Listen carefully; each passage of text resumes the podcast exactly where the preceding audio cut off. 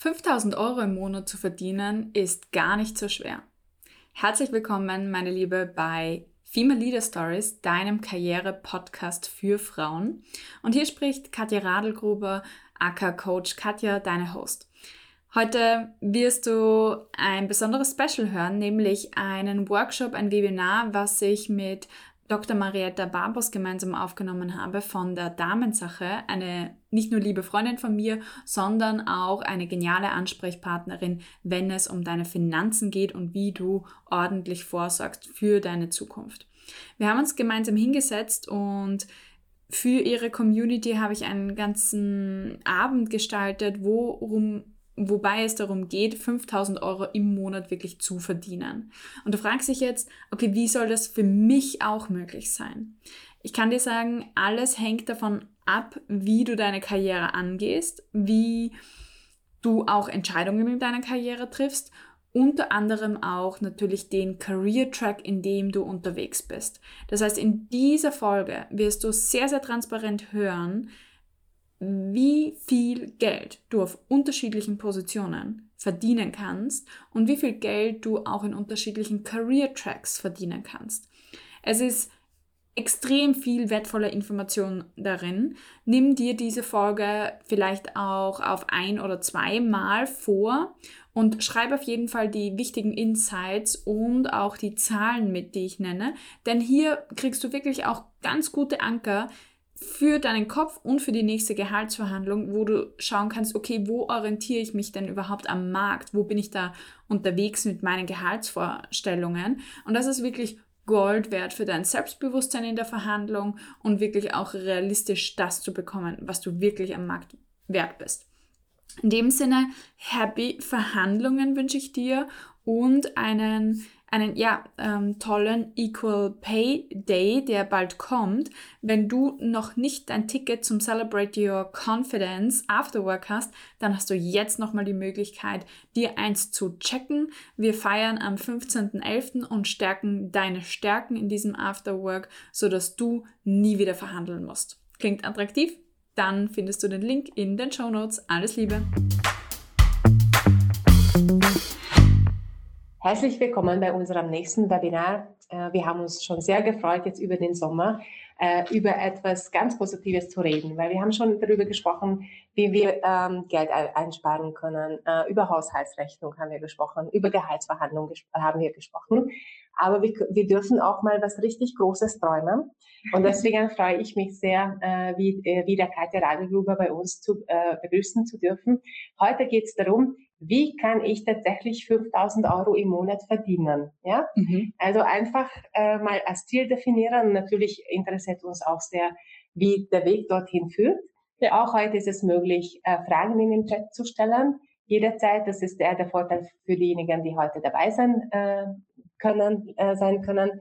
Und ja, ich würde mal vorschlagen, legen wir los. Wir sind alle sehr gespannt. Wie kommen wir auf diese 5000 Euro? ja, wie kommt man auf 5000 Euro im Monat? Ähm, Freue mich wieder hier zu sein. Danke an die Damensache und an die Marietta, dass ich wieder mein Wissen mit euch teilen darf und auch Frauen einfach helfen darf, in der Karriere weiterzukommen. Ähm, ich finde, Karriere und Geld ergänzt sich einfach so gut, wenn man mal verstanden hat, wie man auch mit der eigenen Arbeitskraft, mit den eigenen Fähigkeiten Geld generiert denn the sky is the limit oder auch darüber hinaus. Ja. Also äh, finde ich schon sehr, sehr cool, dass ich als Frau bekannt bin, die, mit der man groß träumen darf in der Karriere. Und ich habe mir immer gedacht, ich gebe euch mal einen, ein Gefühl, ja. Ähm, persönlich und beruflich als Karriere- und Leadership Coach helfe ich vor allem Frauen dabei, in ihre erste Leadership-Position zu kommen. Und daher auch die 5000 Euro. Weil mit 5000 Euro darfst du wirklich rechnen, wenn du in einer, deiner ersten Führungsposition bist.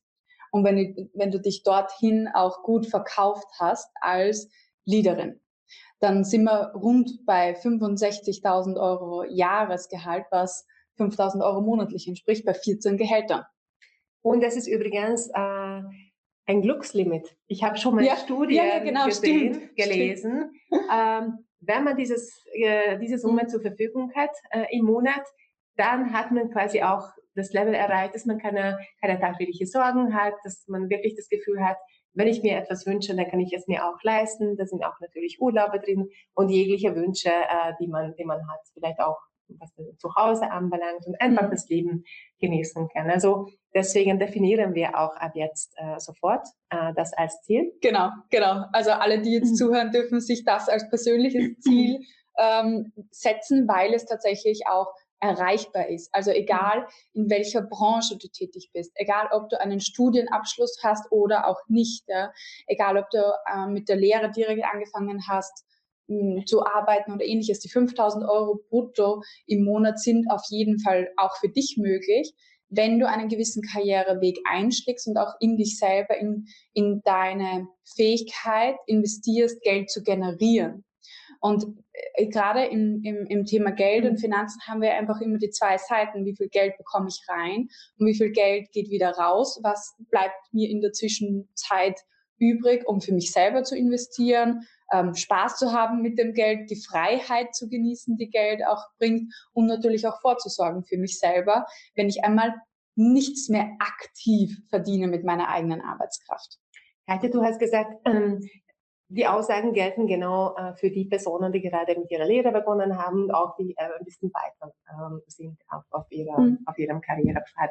Kannst du uns ein Gefühl äh, geben, was sind typische Gehälter auf unterschiedlichen Karrierestufen, mhm. also damit man sich auch irgendwie zuordnen kann, ja, ich bin im Range oder hey, ich hätte Potenzial, mhm. äh, mhm. das auszubauen. Dazu möchte ich auch mal kurz unseren Bildschirm hier teilen weil ich euch auszugsweise ein paar Folien dazu zeigen möchte, damit ihr ein Gefühl bekommt, wie verläuft das eigentlich.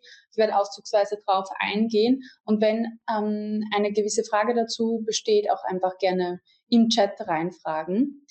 Ähm, ich werde da jetzt einmal ganz kurz zu einer Folie gehen, die ich euch zeigen möchte. Ach so, ja, Vielleicht auch mal kurz zu mir. Was mache ich denn so? Mhm. Wer bin ich hier überhaupt? Ja, bevor ich die Frage beantworte. Also mittlerweile darf ich mich als Nummer eins Karrierecoach für Frauen in Österreich bezeichnen, weil ich auch schon über 200 Klientinnen auf die nächste Karrierestufe gebracht habe, damit sie mehr Geld verdienen. Ähm, und da einfach wirklich sehr fleißig unterwegs bin. Und du hast ja auch ein, ein, ein, ein anspruchsvolles Limit oder, oder Ziel für dich gesetzt. Genau. 2000. Also genau, also das ist, wir. Genau, das ist auch wirklich das, mhm. das Ziel, 2000 Frauen auf die nächste Karrierestufe zu bringen. Darüber haben auch schon sehr viele Medien mhm. äh, berichtet. Und da wird im November bei mir eigentlich der nächste Schritt dahin gehen, ähm, weil da startet dann eigentlich meine Community, meine Karriereakademie, wo ganz viele Frauen auch dabei sein dürfen und können. Und wen das interessiert, der kann sich schon auf meiner Homepage auch eintragen für den Newsletter. Dann bleibt man up to date, was das angeht. Ähm, ich habe schon mit extrem vielen großen Kunden gearbeitet vor allem auch in der Förderung von Frauen in Organisationen, weil heutzutage kann es sich ein Unternehmen nicht mehr leisten, nicht darauf zu schauen, weibliche Talente in Führungspositionen zu bringen. Da passiert Gott sei Dank schon ein guter Umschwung und auch sehr, sehr viele große Unternehmen arbeiten da mit mir gemeinsam und ähm, an diesem Ziel, ja, eine, eine diversere Gesellschaft zu haben. Das zeige ich euch vielleicht kurz später nochmal. Ähm, was ich dir zeigen möchte, ist eigentlich das jetzt einmal. Welche Leadership-Karrieren gibt es überhaupt und grundsätzlich, was sind so Career-Tracks, die man einschlagen kann? Also eine Leadership-Karriere ist nicht die einzige Karriere, in der man gut verdienen kann. Aber ich möchte euch nochmal mitteilen, warum ich glaube, dass es der beste Karriereweg ist, um mhm. viel Geld zu verdienen. Also man sieht hier zum Beispiel unter der Eins eine Fachkraftkarriere, also klassische Expertenkarriere. Und um euch einen, einen Range zu geben, wo wir da gehaltstechnisch liegen, dort steigt eigentlich jeder von euch nach dem Studium oder nach der Ausbildung ein als Experte oder Expertin in einem gewissen Fachbereich. Mhm. Das sei jetzt zum Beispiel, ich bin jetzt, äh, ich habe Logistiklehre äh, gemacht, ich fange an, äh, in der Supply Chain zu arbeiten oder ähm, ich habe Marketing studiert, äh, super, ich arbeite als Online-Marketing-Managerin im Department. Das ist klassisch ein Expertenjob. Du bist für eine fachliche Aufgabe verantwortlich. Und hier haben wir eigentlich so eine Range, je nachdem auch welche Expertise man hat. Manche Expertisen werden höher bezahlt als andere fachliche Expertisen. Mit Marketing und PR bist du eher am unteren Ende, ähm, anstatt mit, wenn du zum Beispiel AI-Programm Optimiererin bist, bis du am oberen Ende, ja, weil das eine Mhm. sehr gefragte Expertise ist. Das heißt, auch hier haben wir Unterschiedlichkeiten.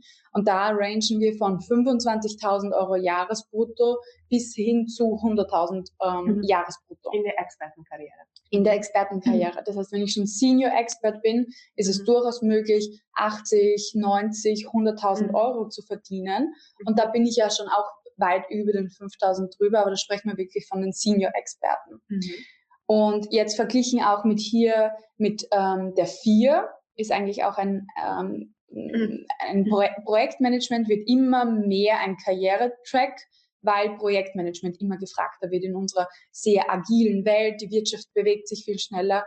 Das heißt, Projektmanagement wird jetzt auch ein, ein immer, kristallisiert sich heraus als eigener Karrieretrack in Okay. der Hinsicht Mhm. und ist vom, vom Gehaltslevel auch schon höher angesiedelt. Mit Also- welchem Range kann man als Projektmanager Mhm. beginnen und was, Ja. sind die Grenzen? Also dort können wir so Mhm. circa rechnen mit 40.000 beginnend ähm, brutto im Jahr, wenn man, weil man auch andere Ausbildungen dazu braucht. Also Mhm. Projektmanagement-Zertifizierungen zum Mhm. Beispiel. Ja. Das heißt, man muss auch schon eine gewisse Berufserfahrung mitbringen, um im Projektmanagement dann tätig zu werden. Das ist meist die Kombination aus Expertenwissen und Projektmanagement. Das Und- wollte ich fragen. Also viele ähm, starten vielleicht Mhm. als Fachkraft Ja. und steigen dann doch Ja. um oder Genau. auf oder wie man das bezeichnet. Ja? Absolut. Also Mhm. wir alle starten in irgendeiner Position eigentlich als Fachkraft, egal in welchem Bereich. Wir alle haben als, Mhm. als Fachkraft irgendwo mal Mhm. angefangen. Ähm, selbst wo bei mir die Leadership-Karriere sehr, sehr schnell gegangen ist und ich schon mit 23 100 Mitarbeiterinnen geführt habe, habe ich trotzdem einige Monate als Fachkraft gearbeitet in der Hinsicht und mich eingearbeitet in, in die Positionen. Um jetzt nochmal zurückzukommen zu Projektmanagement, also man kann rechnen mit 40.000 im Jahr, kann man eigentlich schon gut rechnen. Und das geht Mhm. dann rauf bis ca. 120, 130 bei sehr, sehr großen globalen Projekten. Also wenn du in einem, in einem Global Player aktiv bist, und da haben wir auch einige in Österreich, so Hidden Mhm. Champions, die wirklich auch 5, 6, 7.000 äh, Mitarbeiter weltweit haben und du dort im Projektmanagement bist, kannst du auch wirklich mit über sechsstelligen Beträgen Mhm. rechnen Mhm. wenn du wirklich da die Verantwortung übernimmst. Und das ist schon das große Stichwort. Was bezahlt in der Karriere gut? Das ist die Verantwortungsübernahme. Die Verantwortung für gewisse Ressourcen, für gewisse Bereiche. Und deswegen zahlt auch eine Projektmanagement-Karriere besser als eine Fachkraftkarriere und eine Leadership-Karriere noch besser als eine Projektmanagement-Karriere, weil ich für einen größeren Ressourcenblock die Verantwortung übernehme. Weil die größte Verantwortung Mhm. ist einfach für Menschen, für Mitarbeiter. In dem Projektmanagement gibt es auch unterschiedliche Stufen und Ja. es gibt auch ähm, Klassik, also auch Qualitäts, also, äh, also bestimmte hm, Ausbildungen. Mhm. Es gibt auch äh, zum Beispiel das Level Delivery Management. Genau. Äh, gestört, also ist es noch Projektmanagement oder beginnt das dort schon die Leadership-Karriere? Mhm. wie wird das bezeichnet? Also Projektmanagement Mhm. ist auch, und das äh, ist hier so schön eingezeichnet, auch als Zwischenposition zwischen, also es, es ist Mhm. schon auch Führungskraftarbeit. Immer Mhm. dann, wenn ich im Projektmanagement tätig bin, führe ich lateral eigentlich schon. Das Mhm. heißt, ich brauche schon ganz viele Leadership Skills eigentlich, aber ich habe keine personelle, disziplinarische Führungsverantwortung meistens. Außer ich steige dann noch weiter auf und bin zum Beispiel Head of Project Management Office, ja, Mhm. dann würde ich die ganze Abteilung leiten, die sich um Projektmanagement kümmert. Mhm. Zum Beispiel, und dann habe ich natürlich einen Projektmanagement-Fokus und dann habe ich aber schon eine Leadership-Karriere in dem Sinn und werde auch in ähm, Fall auch gehaltstechnisch in eine Leadership-Karriere rein. Und da sind wir schon beim letzten Punkt.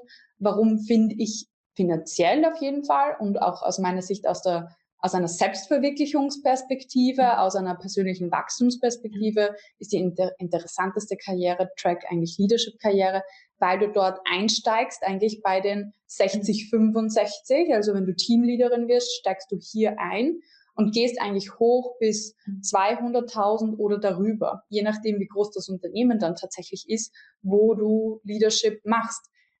CEO-Gehälter, ähm, wenn wir uns das in, Mhm. in großen Unternehmen anschauen, und du kannst dir das auch anschauen, du kannst dir anschauen, was äh, Verbund Top-Management Mhm. verdient, was ÖBB Top-Management verdient und, und, und. Das sind öffentlich zugängliche Daten, weil Mhm. staatliche Konzerne sind. Da weißt du, wo das Limit ist, eigentlich auch in einem Angestelltenverhältnis. Und da sprechen wir über Millionenbeträge, Okay. die man auch verdienen kann als Top-Manager. Und gleichzeitig gebe ich dir jetzt noch einen alternativen Hidden Path hier mit, ja. Das ist dann eigentlich das Unternehmertum, mhm. ähm, mhm. wo man natürlich keine Grenzen hat in dem Sinn. Es gibt keine Grenzen im Unternehmertum, was man verdienen kann, aber es ist durchaus der anspruchsvollste Weg, den man wählen kann. Ich habe eine konkrete Frage für heute mitgenommen, mhm. im Namen von einem Chatmitglied. Ja, ja, okay. Und zwar ähm, ähm, karrieremäßig schaut äh, so aus, Fach, als Fachkraft angefangen, als Projektmanagement mhm. weitergearbeitet, aktuell die Delivery mhm. Management in einem IT-Sektor. Mhm. Also übernimmt immer mehr Führungsaufgaben.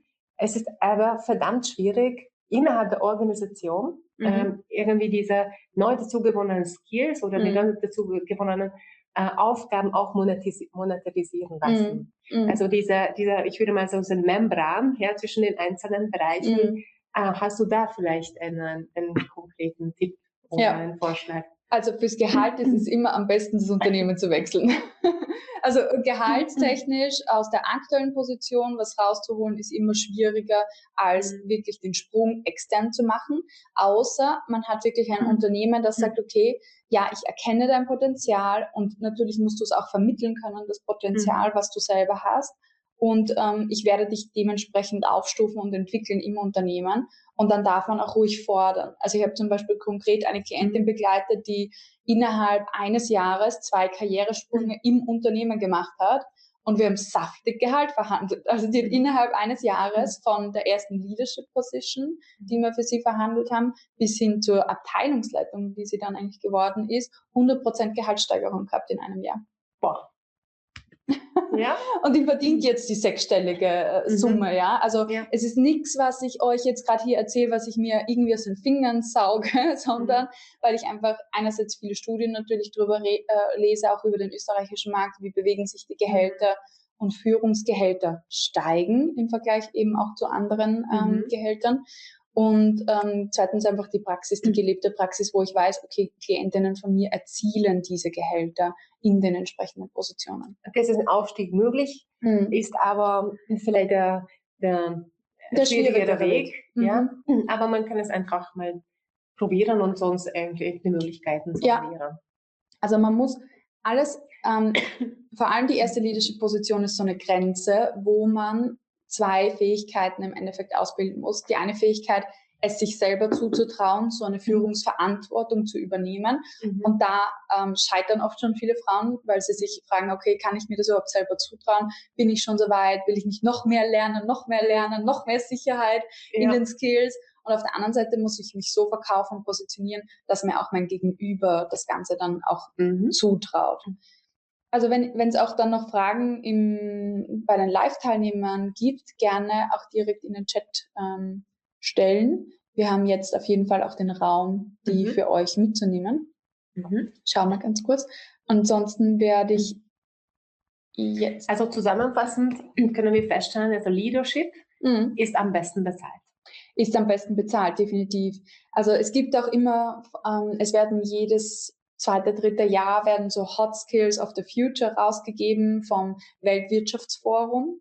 Und dort ist auch Leadership die einzige Sozialfähigkeit, die unter den Top Ten ist. Also die Top Ten Skills, die du in deiner Zukunft, in deiner beruflichen Zukunft brauchst. Und da gibt's analytische Fähigkeiten, da gibt's auch teilweise technische Skills, wie zum Beispiel der Umgang mit ähm, Programmen, mit neuen Programmen programmieren oder aber auch analytische Fähigkeiten, wie eben auch wirklich Daten analysieren zu können oder aber auch Solution-Oriented Thinking und mhm. ähnliches. Also das sind mhm. wirklich Top-Skills, die man in der Zukunft braucht. Und die einzige Sozialfähigkeit, mhm. die eigentlich irgendwie was mit Soft Skills zu tun hat in der Hinsicht da drinnen, ist Leadership. Und das ist schon sehr spannend und bezeichnend.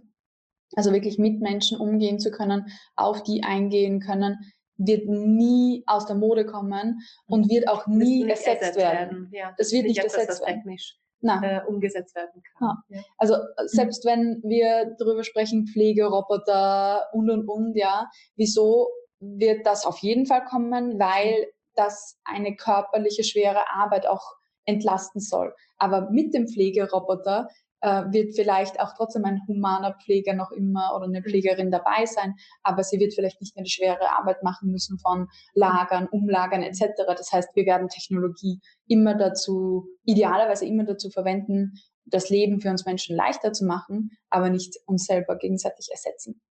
Ja, und auch im medizinischen Bereich kenne ich auch ein anderes Beispiel, Muttermaluntersuchung. Mhm. Ja. Also mittlerweile gibt es ja Möglichkeiten, dass es wirklich technisch gescreent wird, mhm. ja, mhm. und präziser geht einfach nicht. Ja. Mhm. Aber trotzdem, was also die Interpretation und auch das Vermitteln von mhm. den von der Botschaft vom Arzt äh, zum äh, zum Patienten bleibt, bleibt menschlich. Mhm, ja. ja. also wenn dir der Computer ähm, die Diagnose ausspuckt, dieses Melanom schaut krebsartig aus, dann fällst du auch aus allen Wolken oder ähnliches, mhm. dann ist es doch netter, wenn ähm, ein Mensch dir erklärt, okay, was, was heißt das jetzt mhm. wirklich, wie gefährlich ist das jetzt wirklich für ja, dich oder ähnliches. Ja. Genau, die Alternative und wie mhm. kann ich damit umgehen. Genau. Das sieht sehr vielversprechend aus. Sehr interessant ja. aus, ja. Mhm. Weil hier habe ich äh, ein bisschen klassisch dargestellt, mhm. wie, welche Führungspositionen, welche, wie schaut eigentlich eine Führungskarriere aus, wie verläuft die auch. Mhm. Und interessanterweise, also die Verantwortung wird an, im Laufe deiner Karriere immer zunehmen. Also es ist hier die horizontale Achse, mhm. wo du immer davon ausgehen kannst, ich werde immer mehr Verantwortung bekommen, je höher ich natürlich auch in einer Hierarchie aufsteige. Und das ist das, wofür du mehr bezahlt bekommst, für die Verantwortungsübernahme. Viele Leute fragen sich immer so, ah, ich bin mit dem Studium fertig, kriege ich mehr bezahlt? Nein, nur dann, wenn du durch deinen Studienabschluss auch mehr. Verantwortung äh, übernimmst oder bessere Ergebnisse bringst. Nur weil du jetzt Akademikerin zum Beispiel geworden bist, das heißt noch nichts in deinem Gehalt. Und da mhm. wissen wir auch selber, die Akademikergehälter mhm. übersteigen jetzt ähm, die Gehälter von Menschen, die direkt nach der Lehre angefangen haben zu arbeiten und sich aber sehr, sehr gut bewiesen haben in ihrem mhm. Job nicht. Also weil auch nur ein Studienabschluss dir nicht die nicht automatisch die Fähigkeit gibt, Geld zu generieren. Und insbesondere, es gibt ja, was du auch äh, in der Einleitung gesagt hast, bestbezahlten Jobs mhm. und weniger. Ja, so Marketing PR ist vielleicht etwas mhm. überflutet von, mhm. von Angebot mhm. und gewisse Bereiche eher nicht. Ja? ja. da hat man natürlich auch eine viel bessere Machtposition. Absolut. Also gerade, wenn man sich anschaut, handwerkliche Bereiche oder ähnliches, einen, einen eigenen Handwerkbereich, äh, Betrieb zu gründen, ist mittlerweile finanziell viel, viel attraktiver, wie ein Marketingstudium zu machen außer ich verstehe mich extrem mhm. gut auf Online-Marketing und Growth-Hacking. Mhm. Ja, das ist wieder ein Nischenthema ähm, mhm. äh, drin, wo man schon auch sehr, sehr gefragt also, sein kann. Also wir sind eigentlich dieser Fachbereich, wobei das ist schon fast Spezialist. Genau, genau. Also hier im Fachbereich, da steigt eigentlich jeder ein. Jeder steigt mal als Praktikantin ein oder als Junior, ähm, als Teammitglied sozusagen. Manche machen Talentprogramme in Unternehmen, die werden, also wo man eigentlich auch auf so einen Fast Track kommt. Und hier sieht man auch, wie viele Skills man können muss in den einzelnen Positionen. Wenn wir anfangen im Berufsleben, dann haben wir eigentlich ein sehr, sehr enges Skillset. Das heißt, wir sind in unserem fachlichen Bereich gut, aber darüber hinaus wissen wir noch nicht viel. Mhm. Und je weiter wir mhm. eigentlich auch zum Beispiel eine Leadership-Karriere machen, wo wir dann irgendwo in der Teamleitung sind oder vielleicht dann sogar in der Abteilungsleitung. Eine Abteilungsleitung mhm. hat das breiteste Skillset, was es überhaupt braucht weil man hat sehr, sehr viel Bezug zum operativen also Geschäft. täglichen Doing. Im täglichen Doing. Ja. Und gleichzeitig mhm. hast du aber Verantwortung für Personalplanung, für Budgetplanung, für Mitarbeitergespräche. Also du hast das ganzen Leadership-Teil, aber mhm. auch vollkommen. Man ist Grenzwächter zwischen Genau, man ist Grenzwächter, ja, mhm. total. Und das nimmt dann aber auch wieder ab, mhm. wenn du noch weiter aufsteigst. Also wenn du zum Beispiel dann einen ganzen Bereich leitest und nur mehr mit deinen Abteilungsleitern zu tun hast, dann bist du nicht mehr so tief in der Sache drin. Das geht mhm. gar nicht. Und auch gar nicht als CEO. Mhm. Und ich habe ähm, super viele erfolgreiche Frauen schon interviewt für meinen Podcast Female Leader mhm. Stories. Den könnt ihr auch euch anschauen. Ähm, super spannende Insights immer. Marietta und ich haben auch da schon ein Interview gehabt. Da könnt ihr ihre Karrierestory nachhören. Aber was äh, interessant ist, was mir erfolgreiche Frauen immer sagen, je weiter oben, also in mhm. der Geschäftsführung oder im Vorstandslevel, ähm, umso einfacher wird ihr Leben eigentlich tatsächlich. Also auch im Sinne von, wie sie sich die Work-Life-Balance bauen können, ähm, wie viel Unterstützung sie eigentlich haben in ihrem Leben. Mhm. Das heißt, diese, am unbequemsten ist eigentlich der Bereich hier in der Mitte. Da sollte man mhm. schauen, dass man schnell auch wieder durchkommt durch diese mhm. Learning Journey um eigentlich dann schneller sogar nach oben zu kommen in die Karriere, weil dort wird es wieder bequemer. Okay. Und das vergessen viele Leute. ja, weil die sie denken, oh, es ist jetzt schon so viel. Ja. Was kommt jetzt noch oberhalb ja. von mir? Ja. Was kommt denn oberhalb von uns? Was ist in diesem grünen Bereich? Also hier mhm. zum Beispiel ist halt CEO Top Management und mhm. danach, ähm, ja, danach kann man sich eigentlich mhm. austoben und gestalten. Also jetzt, äh, wir zwei, so wie hier, wie hier sitzen, sind wir auch schon Geschäftsführerinnen unseres eigenen Unternehmens, selbst wenn es doch ein kleineres Unternehmen ist, aber das kann man natürlich größer machen.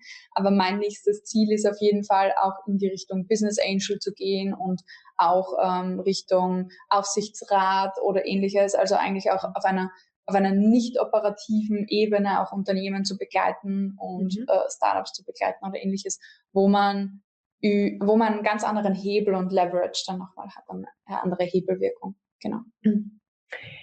Gut, also jetzt haben wir diesen Pfad vor uns gesehen. Mhm. Wie soll ich durchstarten? Wie, wie, was sind die Steps? Ja. Äh, dass ich zu, in diesen grünen Bereich komme. Genau, also der erste Step ist einmal rein in den roten Bereich. Das ist definitiv ein Bereich, der sehr intensiv ist und deswegen ähm, ist es auch gut, wenn man sich hier auch Unterstützung holt. Entweder hat man selber schon Mentoren oder Supporter, die einen unterstützen oder man holt sich wirklich externe Unterstützung, wie zum Beispiel durch einen Coach.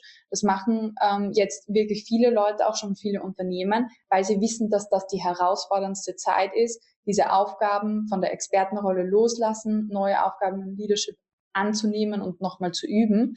Also wirklich einer der intensivsten ähm, ja, Bereiche. Aber wie kann ich, wie kann ich das machen? Ähm, Im Endeffekt, das habe ich vorher schon kurz erwähnt, musst du schauen, dass dir andere Menschen und du selber vertraust. Auch in dieser Rolle. Das heißt, du musst ganz viel ähm, auch an deinen eigenen Stärken und an den wahrgenommenen Stärken von dir selber und von dem Gegenüber arbeiten. Und da ist einer der wichtigsten Schritte, sich mal bewusst zu machen, dass du schon ganz viele Führungsfähigkeiten hast. Mhm. Man denkt sich immer, nein, ich habe noch keine Führungsverantwortung bekommen, ich kann das nicht. Und jetzt wollen die da jemanden, der schon irgendwie mal geführt hat. Ja, aber hinterfrag das mal. Was sind denn die Fähigkeiten einer, einer Person, die zum Beispiel schon ein Jahr, zwei Jahre geführt hat? Der hat gewisse Fähigkeiten. Und ähm, mhm. es gibt im Endeffekt sieben unterschiedliche Leadership Traits, so Bereiche, Cluster an Fähigkeiten, mhm. die ich mhm. euch hier mitgebracht habe. Und jede von euch hat da eigentlich eine bis zwei Cluster, wo sie besonders stark ist. Schon alleine im jetzigen Berufsleben hast du ähm, Cluster, wo du sehr, sehr viele Fähigkeiten jetzt schon anwendest. Konnten wir vielleicht durchgehen? Das wäre, mhm. glaube ich, recht interessant für uns alle. Jemand zum Beispiel Ergebnis- und Lösungsorientierung. Also wenn du zum Beispiel im Customer Service Bereich unterwegs bist oder du bist im, im, im Sales unterwegs, ja, jetzt in deinem, in deinem fachlichen Fokus, dann erfüllst du schon zum Beispiel sehr, sehr stark diese Fähigkeit, weil du hast sie auch in deiner Expertenrolle schon stark. Du musst dich immer um die Lösungen für den Kunden kümmern. Du musst immer deine eigenen ähm, Sales-Targets ähm, erreichen. Und dadurch kannst du eigentlich schon sehr gut mit KPIs umgehen, mit Kennzahlen umgehen, mit einem gewissen Druck auch von oben umgehen, was die Kennzahlen betrifft.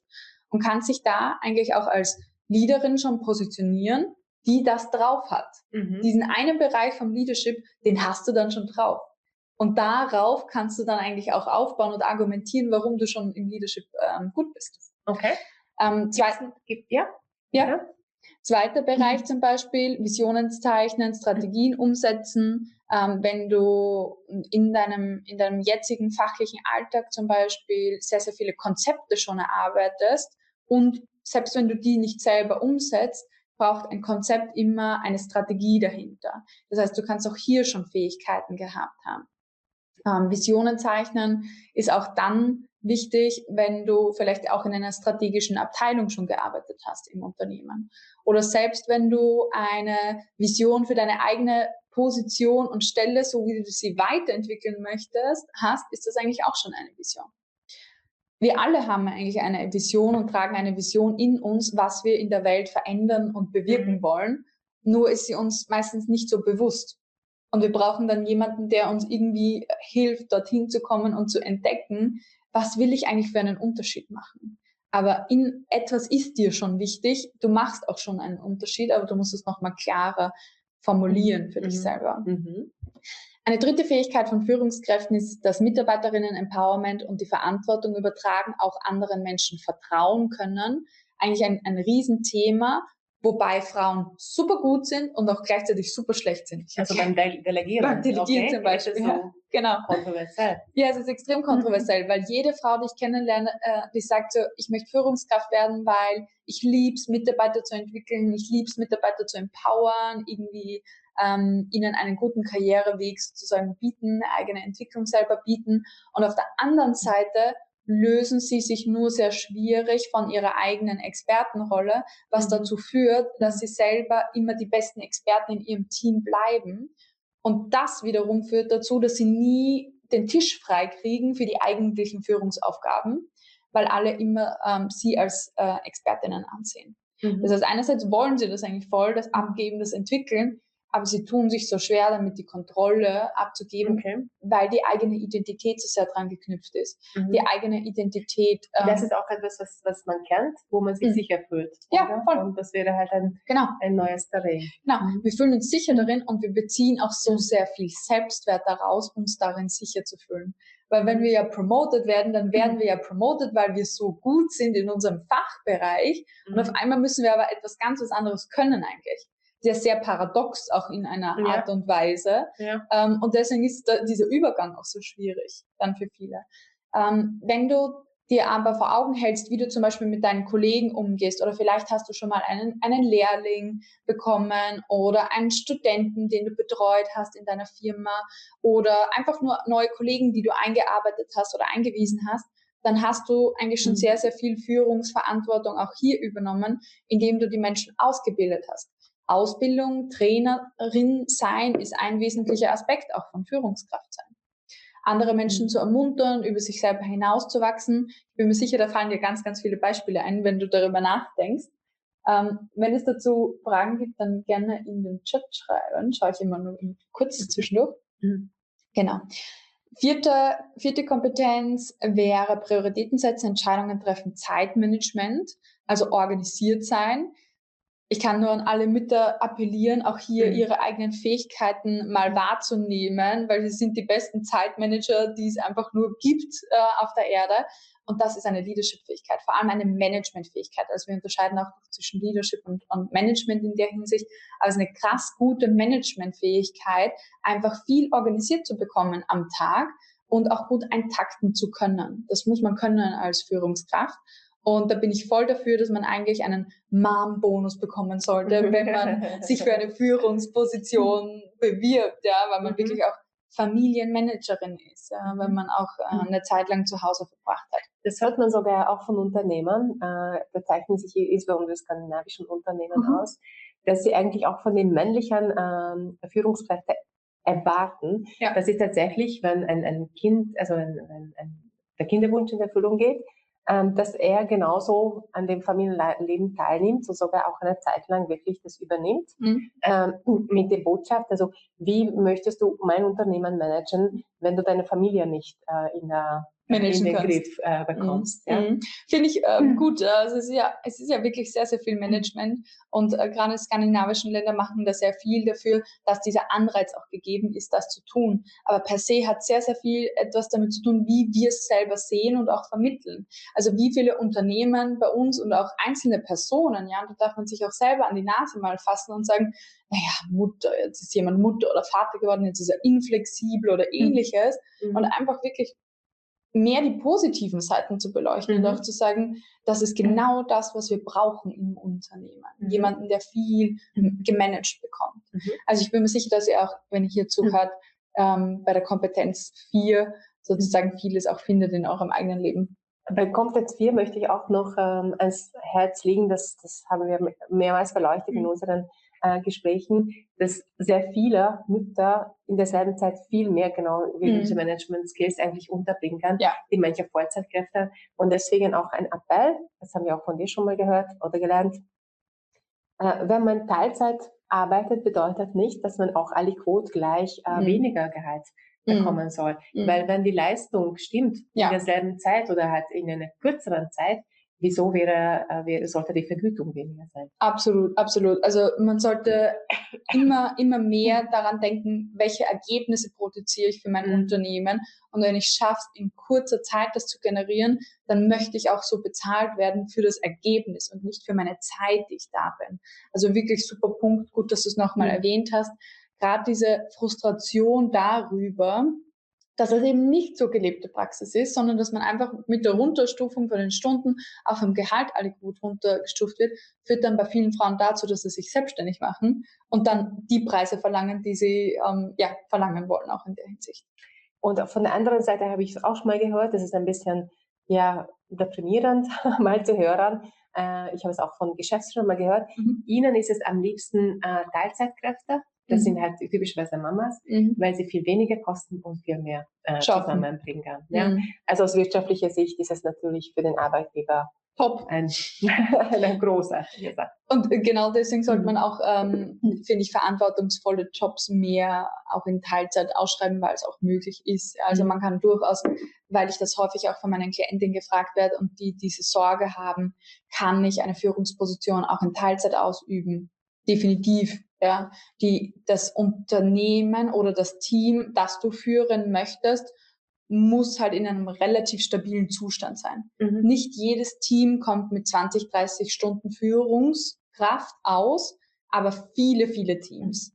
Also gerade wenn du jetzt ein, ein, ein Team hast, was durch einen krassen Veränderungsprozess geht, dann ist es vielleicht für dich auch nicht stressfrei, äh, in, der, in, in Teilzeit, aber wenn du ein Team vorher schon geführt hast und dann kommst du aus einer Karenz zurück und möchtest gerne jetzt in 20, 30 Stunden das Team führen, dann ist es auf jeden Fall möglich, weil du kennst das Team schon, ähm, du kennst das Unternehmen meistens auch schon und ähm, mhm. das Team ist auch grundsätzlich wahrscheinlich recht stabil in, in, mhm. in, in der Phase und dann geht das hundertprozentig.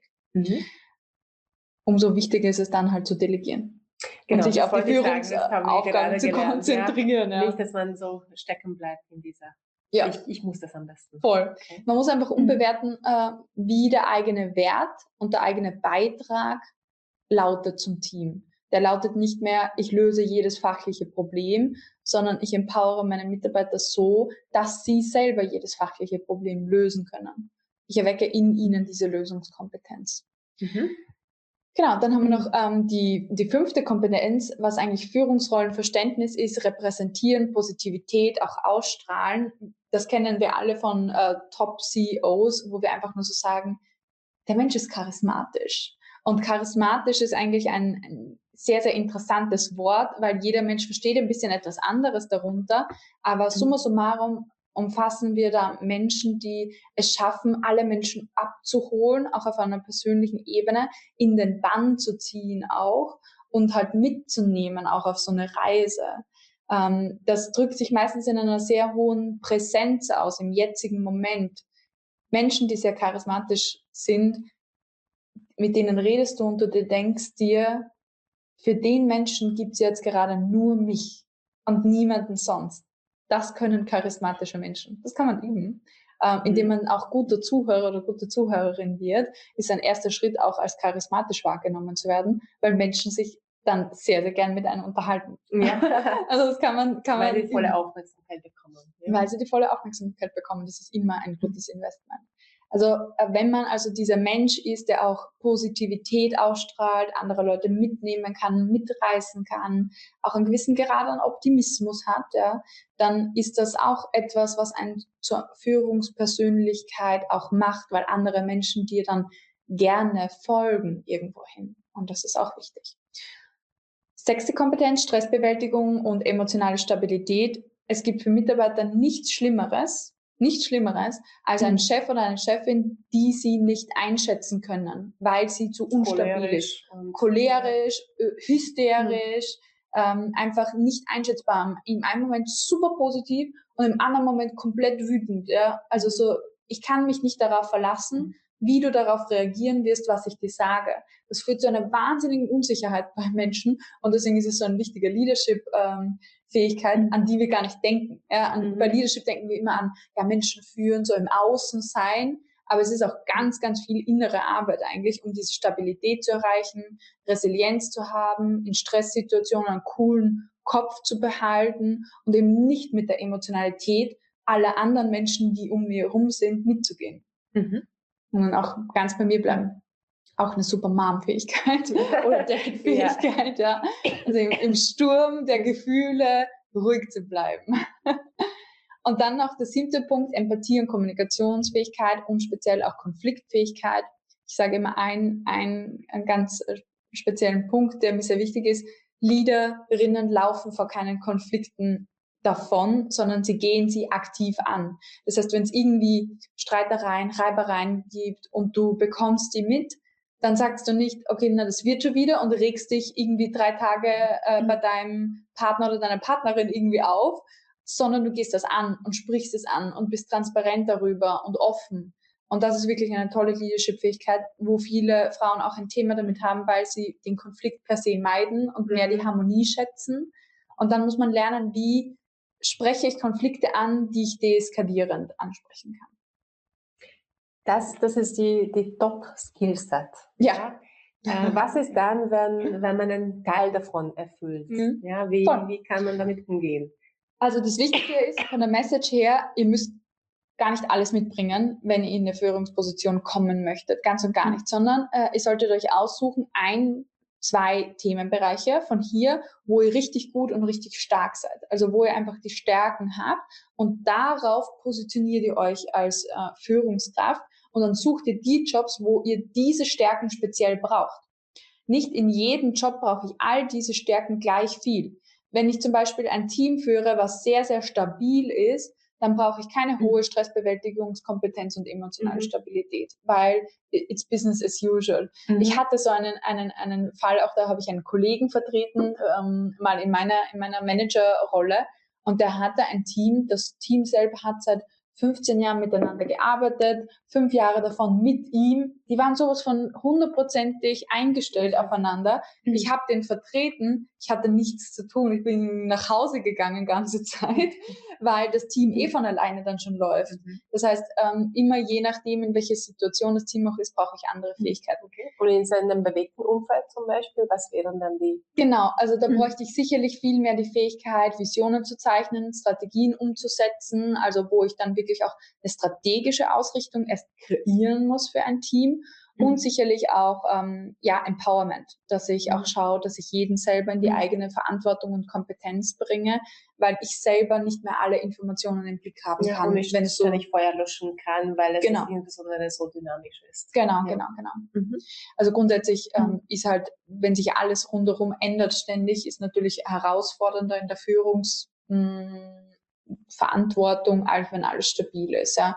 Da muss man sich auch schauen, was traue ich mir als meinen ersten Führungsjob zu. Vielleicht suche ich mir zuerst auch ein Unternehmen, wo entweder niemand eine Ahnung hat über Leadership und jeder so ein bisschen Try and Error macht, dann fällt es auch nicht so sehr auf. Ja. Oder ich eine extrem gute Orientierung habe mit vielleicht auch einer internen Ausbildung oder Mentorship, wo ich ein bisschen an die Hand genommen werde, wo ich auch weiß, okay, ich kriege auch Informationen, ich kriege auch eine Begleitung dass ich mich nicht alleine fühle. Also eine Führungsaufgabe, die erste kann auch eine Unterschied können auch unterschiedliche Ausrichtungen haben. Ja, zum Beispiel, total. es kann eine Aufgabe sein, etwas aufzubauen, mhm. etwas hochzufahren, mhm. zum Beispiel. Äh, und geben, nehmen wir an, es gibt diese Aufgabe. Äh, wie kann ich mich dann einschätzen, zum Beispiel für eine zum, wenn meine Aufgabe eine Wachstumsstrategie ist, ja, welche Fähigkeiten sollte ich besitzen, damit ich das wirklich gut mhm. ähm, umsetzen kann. kann. Also was wären die? Also würde ich, würde ich als Unternehmen eine Leadership-Position ausschreiben für ein, für ein Team, was jetzt wachsen soll, würde ich auf jeden Fall auf eine Ergebnis- und Lösungsorientierung achten, weil dann geht es wirklich darum, dass mhm. die Kennzahlen am Ende des Tages auch stimmen und passen und höchstwahrscheinlich mh, mm, wahrscheinlich sogar auf Empathie und Kommunikationsfähigkeit oder auch auf drei, auf Mitarbeiterinnen Empowerment ähm, aus dem Grund, weil in wachstumsorientierten Teams sehr viele neue Mitarbeiter dann immer dazukommen. Mhm. Das heißt, ich muss sehr gut mit anderen Menschen kommunizieren können, mhm. die abholen können und integrieren können ins Team. Mhm. Und das hat vor allem diese Kompetenzen dann. Ähm, immer dann, wenn jemand neuer in mein Team dazukommt, durchläuft mein Team nämlich gewisse Bonding-Phasen, mhm. ja, Teamphasen je besser ich in der Kommunikation bin, je besser ich auch verstehe, was das psychologisch für die Leute bedeutet, kann ich die abholen und schneller durch diese Phasen begleiten. Und das ist deswegen wichtig, weil sie erst, wenn sie durch die ersten drei Phasen sind, wieder performen. Okay. Das also bis sie sich wieder setzt ja, und haben. wieder die Position mhm. äh, mhm. hat. Ja, ja, genau. Und da kann ich sehr, sehr, wenn ich das kann, gut steuern, äh, auch mhm. empathisch sein, wo bist du gerade mit deiner Gefühlswelt tatsächlich, weil da geht es dann eigentlich auch um emotionale Themen. Mhm. Aber um jetzt die persönlichen Fähigkeiten herauszufinden, empfehle ich tatsächlich dieses ähm, vierstufige Framework. Es gibt eben die Methode, die heißt PATH für Problem, Aktion, Resultat und Fähigkeit. Und die kann man tatsächlich ganz selbstständig und alleine durchmachen und mal schauen, hey, ich habe noch keine Ahnung, was eigentlich so meine Top-Leadership-Fähigkeiten sind, ich möchte sie mal rausfinden, dann nimmst du dir mhm. fünf Probleme oder Herausforderungen, die du in deinem Berufsleben oder aber auch in deinem Privatleben schon gemeistert hast, nimmst die her als Problem, schreibst mal auf, was ist denn das Problem gewesen, schreibst auf, äh, was habe ich getan, um dieses Problem zu lösen, mhm. möglichst detailliert sogar, also möglichst auch so, dass du wirklich deine komplette Vorgangsweise abbildest, einfach mal aufschreiben, welche Resultate habe ich dann dadurch ähm, erzielt, also welche Ergebnisse. Und dann wird spannend, welche Fähigkeiten habe ich denn unter Beweis gestellt, während ich diese Resultate generiert habe und diese Aktionen gesetzt habe. Also ich komme dann von der Aktion von, mhm. ich habe eine Kollegin um Hilfe, gef mhm. äh, Hilfe gefragt, zu der Fähigkeit, ich kann im Team arbeiten, ich kann als Schnittstelle arbeiten mit anderen Personen oder von Aktion mhm. gesetzt. Ich habe ähm, meine Kollegin auf das neue Programm eingeschult zur Fähigkeit, ich kann Wissen vermitteln und andere Menschen abholen und mein eigenes Wissen weitergeben. Also das ist auf der Metaebene dann einfach die Fähigkeit und die brauche ich dann wiederum im Bewerbungsgespräch. Und ähm, ähm, ist dieses Modell auch dafür geeignet, um festzustellen, welche Fähigkeiten ich nicht habe? Zum Beispiel Problemaktion, Resultat, wo ich das Resultat nicht so war, wie ich es mir vorgestellt habe, so dass ich das feststellen kann, hey, mein Defizit liegt zum Beispiel, weil über Empowerment haben wir heute mhm. mehrmals gesprochen. Zum Beispiel, weil ich nicht delegieren kann, mhm. weil ich dann doch alles wieder auf mich zurückgefallen ist, mhm. so dass ich dann einfach daran arbeiten kann. Nicht unbedingt. Das ist eine interessante Frage, Mariette. Die Frage habe ich mir noch nie gestellt mit dem Modell, weil per se ist es ein Erfolgsjournal. Es geht wirklich um Erfolge. Selbst dann, wenn das Ergebnis nicht erzielt wurde, nehmen wir mal an, du bist Sales Managerin und du hast eine super herausfordernde Vorgabe bekommen von mhm. deinem Chef oder deiner Chefin und du hast alles gegeben in deinen Aktionen, um das zu erreichen, mhm. aber das Ziel wurde trotzdem nicht erreicht, ist das tatsächlich nicht schlimm. Für diese Übung ist es nicht schlimm. Mhm. Weil du hast trotzdem in den Aktionen, die du gesetzt hast, ja sehr, sehr viele Fähigkeiten gezeigt. Ja. Mhm ob äh, jetzt ein tatsächliches Ergebnis eintritt, hängt nicht immer nur von deinen eigenen Aktionen ab, sondern auch von externen mhm. Faktoren. Mhm. Das heißt, hier auch mal anzunehmen ähm, und gütiger mit einem selber zu werden und auch zu sagen, ja, okay, vielleicht ist das Ergebnis nicht so, wie ich wollte, aber immer die Frage zu stellen, habe ich alles dafür getan, dass das Ergebnis so passiert, wie okay. ich es eigentlich gewollt hätte, dann hast du dir nichts vorzuwerfen.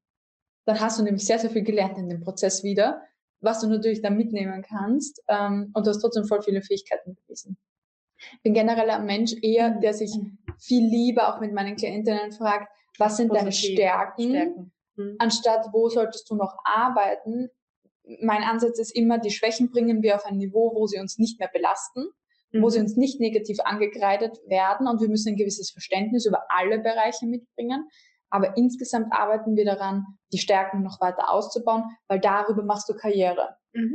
Also zum Beispiel, wenn wir einen CEO auswählen für ein Unternehmen, dann achten wir darauf, welchen Art von CEO brauchen wir gerade in unserer Phase vom Unternehmen. Mhm brauchen wir gerade so einen Visionary Leader, der nach außen geht und auch nach innen führen kann und die Leute begeistern kann?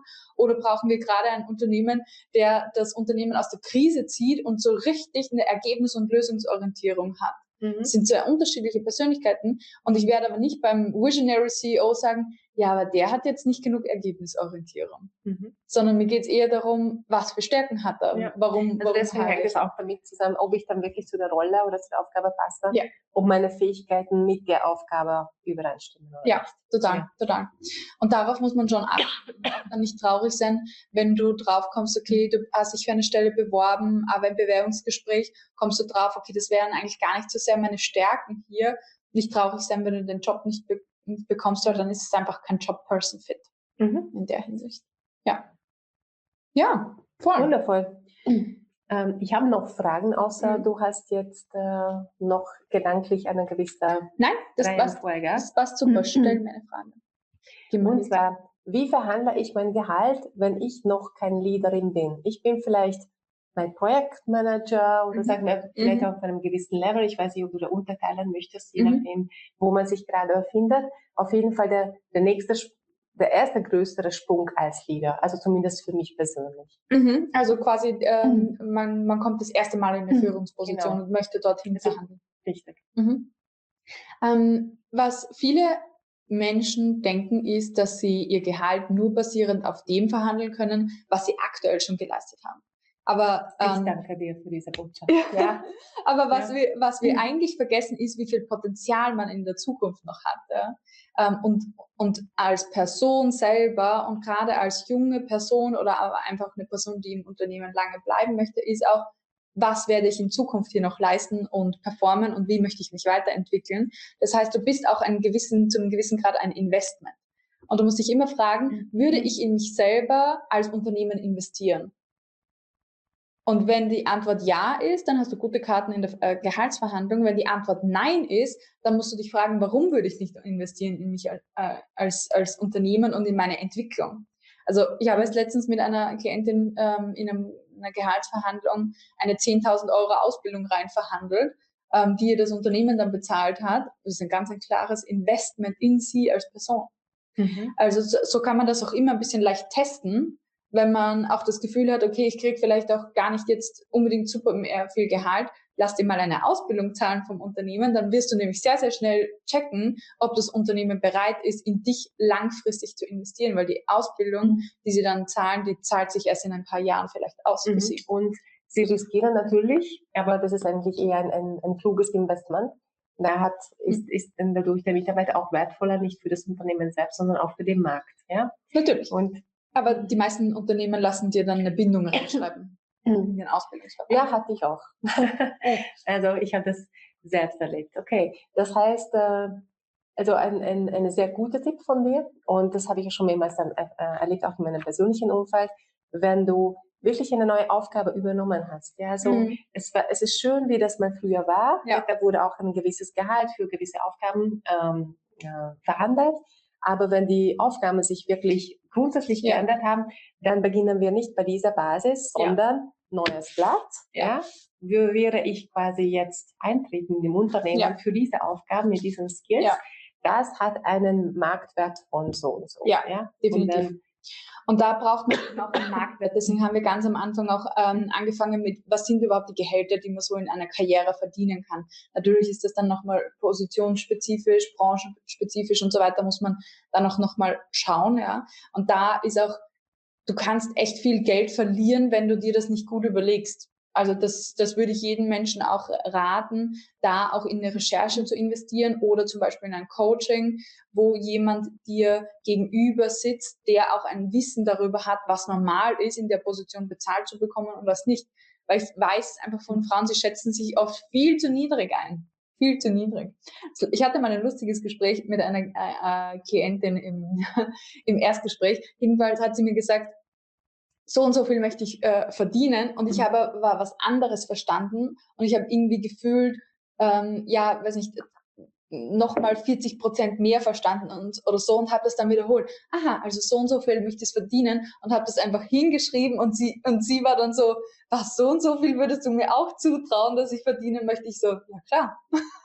also das war für sie dann so der Aha-Moment, dass jemand anderer wie ich zum Beispiel ähm, ihr, ihr Earning Potential, ihr, ihr einfach abgenickt hast, ja? Einfach abgenickt habt. Ja, das passt, ja? ja. Und für sie selber war es so, oh mein Gott, mhm. ja.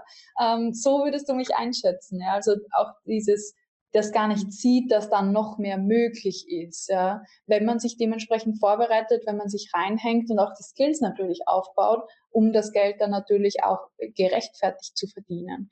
Aber ich kenne ehrlich gesagt kaum Frauen, die sich um die nächsten Karriereschritte bemühen, die schlecht sind in ihrem Job.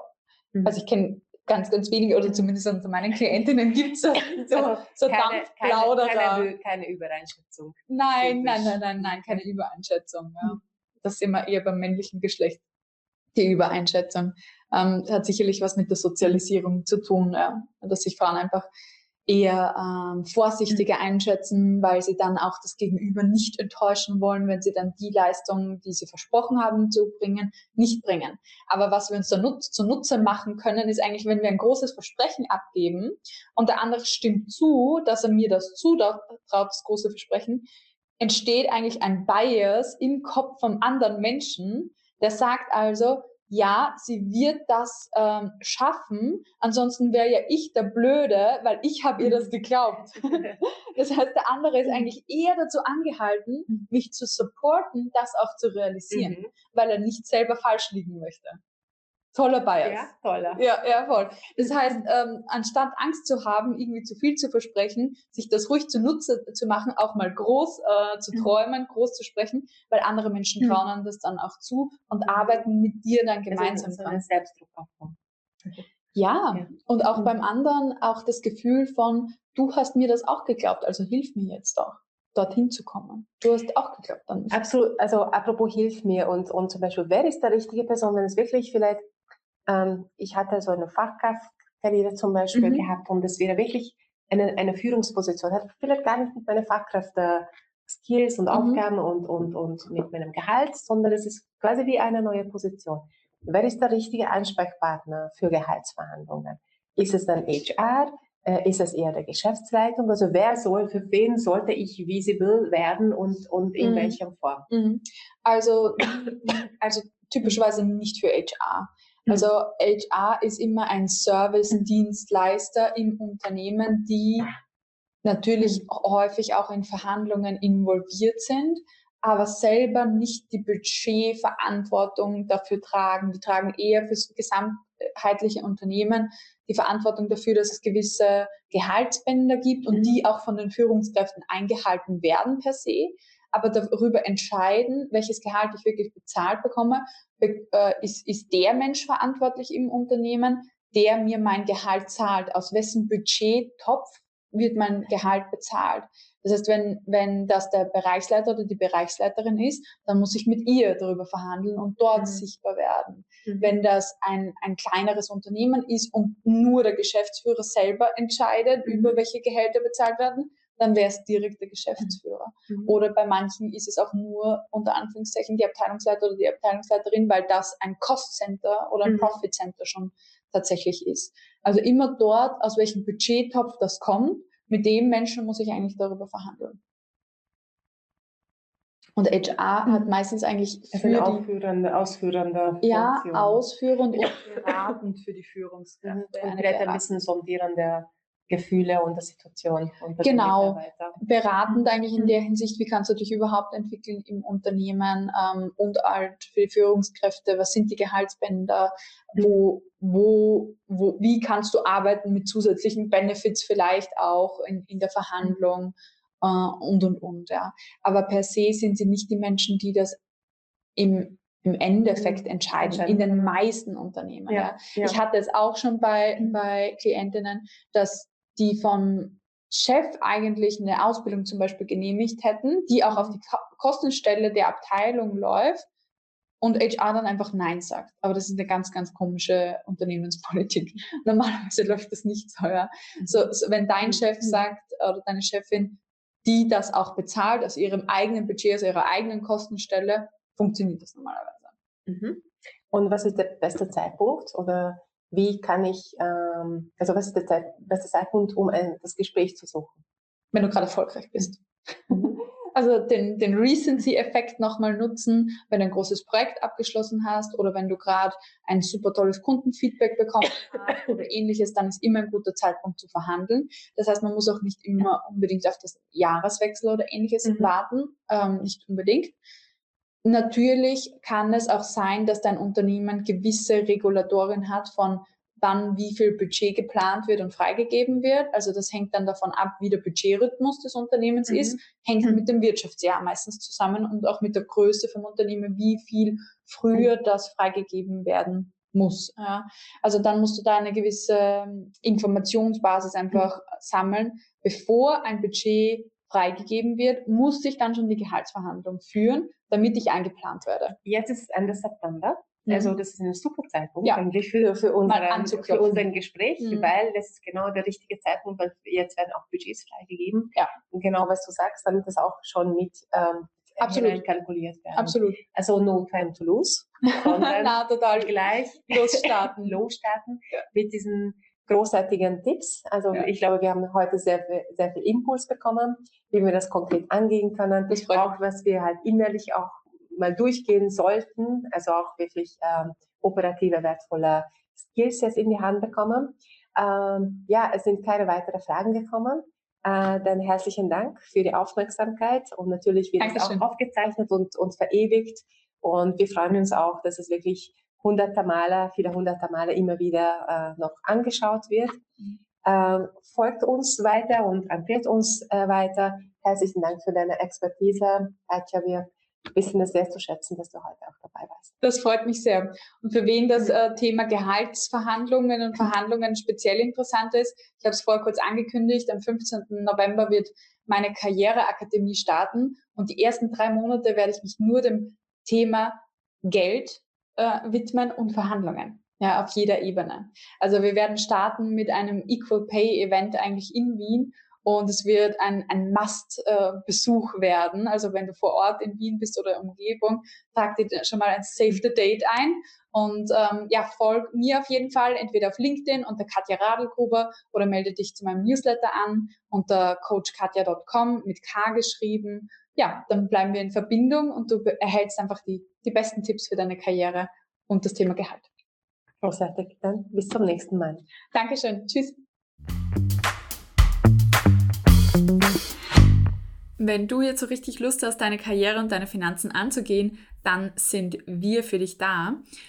Ich verlinke dir auf jeden Fall in die Show Notes zu diesem Podcast dein kostenloses Karrieregespräch, wo wir schauen können, wie du auch auf den Career Track einer Leaderin oder Projektmanagement oder was auch immer für dich gut ist, sei es ein Unternehmenstrack, Gründungstrack, kommst und dort auch wirklich das Geld verdienst, was du verdienen kannst auf dem Markt. Und wenn du dann bereit bist, dein Geld auch zu investieren, dann verlinke ich dir auch das kostenlose Erstgespräch mit Dr. Marietta Barbos von der Damensache in den Show Notes. Wirklich eine tolle Adresse für dich, wenn du überlegst, hey, wie lege ich denn auch mein Gehalt richtig an für meine Zukunft? In diesem Sinne viel, viel Freude mit dieser Podcast-Folge und ja, wenn du noch nicht ein Ticket hast für Celebrate Your Confidence After Work, das findet nämlich am 15.11. statt und markiert den Equal Pay Day in Österreich ab welchem Zeitpunkt Frauen 46 Tage gratis bis zum Jahresende arbeiten. Richtig krass, richtig krass. Da könnte ich echt on Rage gehen über dieses Thema, aber ich bleibe jetzt mal in meinem Happy Mood und ähm, ja, verlinkt dir einfach unsere gratis Community-Tickets. Wir haben in der Kooperation mit unserem Medienpartner, der Wienerin, nochmal 46 Tickets aufgelegt und bedanken uns vor allem auch bei unseren Sponsoren, der Erste Bank, der Wien Energie und der Wirtschaftsagentur, die dieses Event für dich möglich machen. Check dir dein Ticket, es wird ein sehr, sehr genialer Abend mit äh, Drinks, Food, inclusive, mit Mini-Bühnen, wo du dann in Aktion kommst und auch einer großen Bühne. Also lass dich überraschen von extrem einer coolen Dynamik, inspirierenden Dynamik und wirklich einem transformativen Afterwork-Event, wie es Wien noch nie gesehen hat. Sei dabei. Bis ganz bald. Alles Liebe, deine Coach Katja.